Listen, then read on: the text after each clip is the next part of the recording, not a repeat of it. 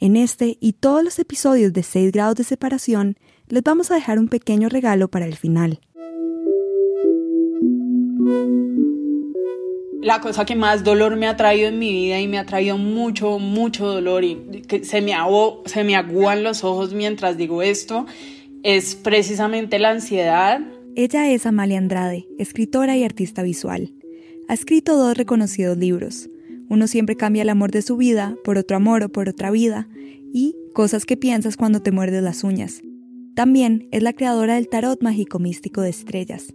No ha sido fácil, ha sido muy difícil y jamás, jamás me imaginé que, que fuera a ser una maestra tan increíble y que enfrentarla y prepararme para vivir mejor con eso me fuera hacer estar preparada en una situación tan distópica como esta.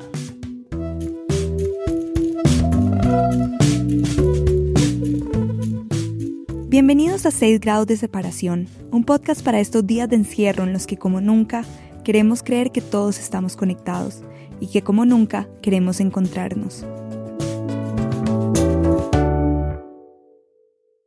Mi nombre es Goldie Levy y hoy vamos a hablar sobre ansiedad con Amalia Andrade.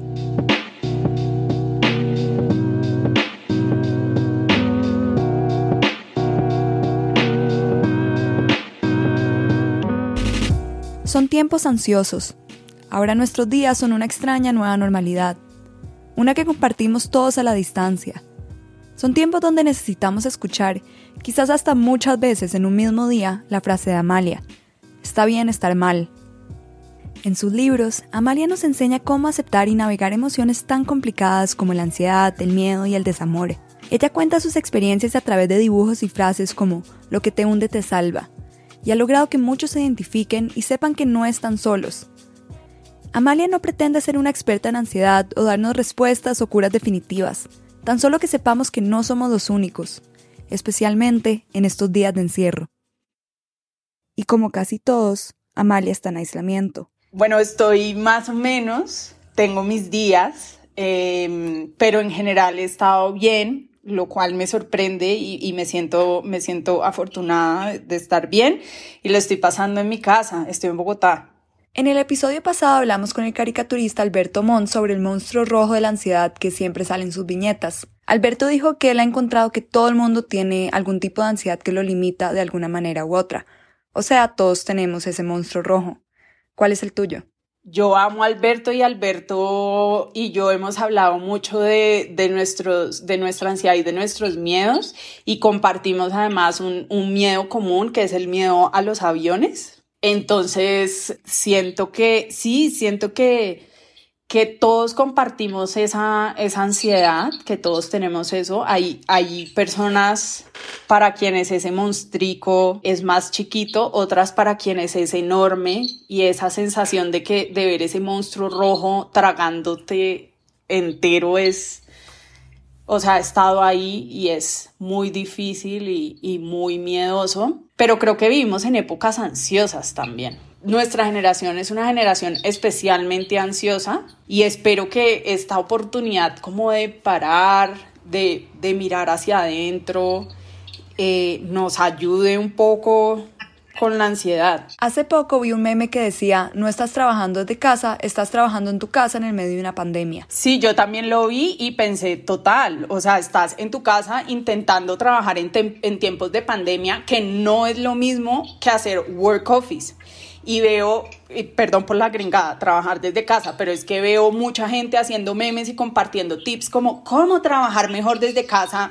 No, está, nosotros estamos intentando sobrevivir, intentando entender, porque se nos escapa nunca, o sea, esta generación no había vivido esto. En nuestra generación, que no habíamos vivido nada como esto, como dices, pareciera que se amplificó la necesidad y el afán de ser productivos en medio de esta cuarentena y cada día aparecen nuevos métodos, tips, recomendaciones que en vez de ayudar a sentirnos más tranquilos terminan generando más ansiedad. ¿Qué le dirías a los que se sienten mal por no ser tan productivos? Que no se estresen, porque también hay un bombardeo de haz esto, haz esto, medita, yoga, no sé qué. Y es como que, miren, cojan lo que les sirve y armen su día como les sirve. Y si a usted les sirve eh, hacer 20 horas de ejercicio, marica, allá ustedes. O sea, creo que.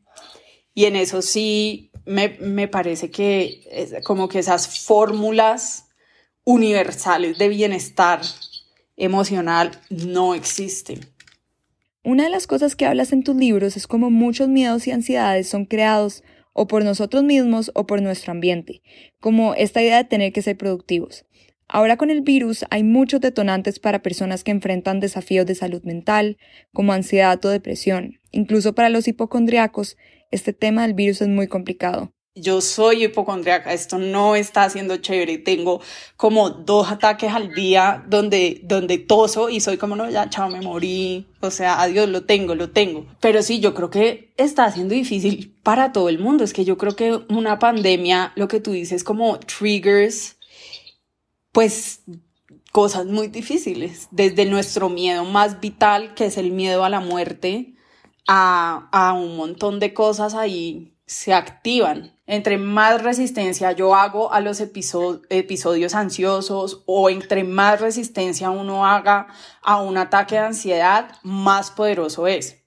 Lo cual es una respuesta intuitiva. La ansiedad se siente muy mal y uno intuitivamente quiere que no esté, que se vaya, uno quiere que sentirse mejor a toda costa. Entonces yo creo que la herramienta más grande es no resistir, es aceptar y atravesar.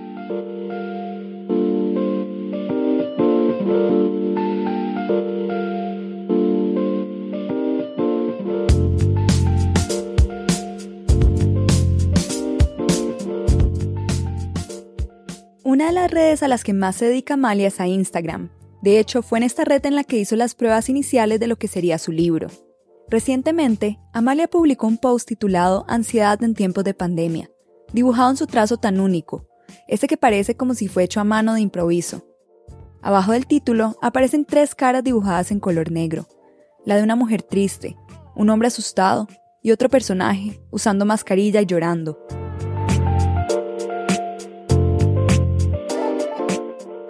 En este post escribe, hacer no es igual a ser. Ahora más que nunca está bien parar, no tienes por qué ser más productivo o creativo, solo sé. Y también dice, está bien estar mal, es una pandemia, es grande, es muy miedosa, está bien si te sientes más ansioso, deprimido, paralizado o con desasosiego o incertidumbre.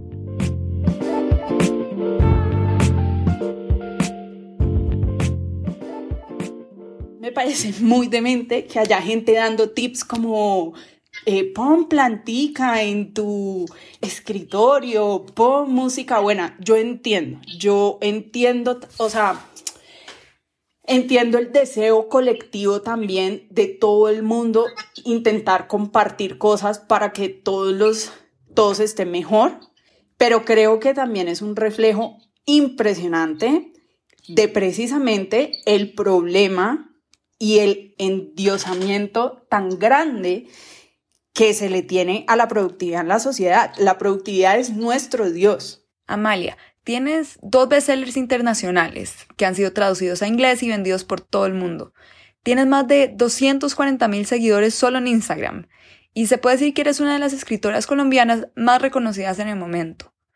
¿Cómo entiendes el éxito tú? Yo te digo, para mí el éxito es ni siquiera esta frase de cajón de decir cómo es que puedo hacer lo que yo amo, el éxito es que yo me puedo despertar después de las 8 de la mañana. Yo odio madrugar con toda mi alma, siempre lo odié, nunca llegué feliz a ninguna de mis oficinas temprano, o sea, lo detesto con mi alma entera. Como buena colombiana que, que vivimos en el país, pues de que al que madruga Dios le ayuda, me crecí con una culpa horrible, sintiendo que nunca iba a alcanzar precisamente nada, que iba a ser un fracaso profesional eh, por, por no madrugar. Ahora yo sé que hay un montón de gente que es que le toca madrugar, no tiene más opciones porque pues precisamente el sistema en el que vivimos hace que se pasen tres horas dentro de un transmilenio o un mío o lo que sea.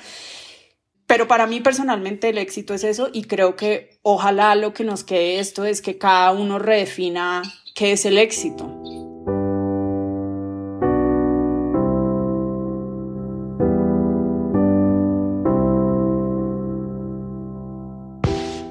Antes, Amalia nos habló de esa práctica de no resistir, de atravesar, de aceptar. En su libro Cosas que piensas cuando te muerdes las uñas, escribió, el miedo puede ser su aliado o su enemigo. Todo depende de cuánto lo entienda, o de si lo controla usted o si usted lo tiene bajo control. En estos tiempos nos damos cuenta de lo vulnerables que somos. Y sí, que tenemos control sobre muy poco de lo que pasa afuera. Pero en esta pausa mundial que nos hace mirar adentro, lo que sí podemos escoger es si el miedo nos controlará o si lo tendremos bajo control. Por supuesto que esto no es fácil, y el miedo tiene dimensiones y formas distintas para cada uno de nosotros. Como dijo Amalia, no hay fórmulas universales para el bienestar, pero Amalia nos quiere compartir cómo ella atraviesa sus propios miedos, porque quizá nos sirva a algunos, y por eso nos dejó esto. El regalo que yo les quiero dar es un ejercicio que, que, hago mucho con mi psicóloga y es atravesar el miedo haciéndome una película completa. Es un ejercicio de, de a poquitos pensar cómo sería la película del miedo más grande. Por ejemplo, si tu miedo es que a ti te dé coronavirus, intentar contarte esa película hasta donde puedas y intentar hacerlo. Esto es el miedo, nosotros intentamos huir del miedo porque es muy miedoso. Y esta es otra aproximación donde lo que haces es atravesar el miedo. Y es un ejercicio muy poderoso porque una vez logras terminar esa película, vas a ver que tú vas a tener las herramientas para que pues para enfrentar el miedo y vas a entender una cosa que me parece muy importante y es que el miedo no es nuestro enemigo y menos en este momento. Sé que no es como el miedo en el cuerpo, lo más desagradable del miedo es lo que produce en nosotros, bueno, y en nuestros imaginarios. Pero el miedo en este momento nos está salvando.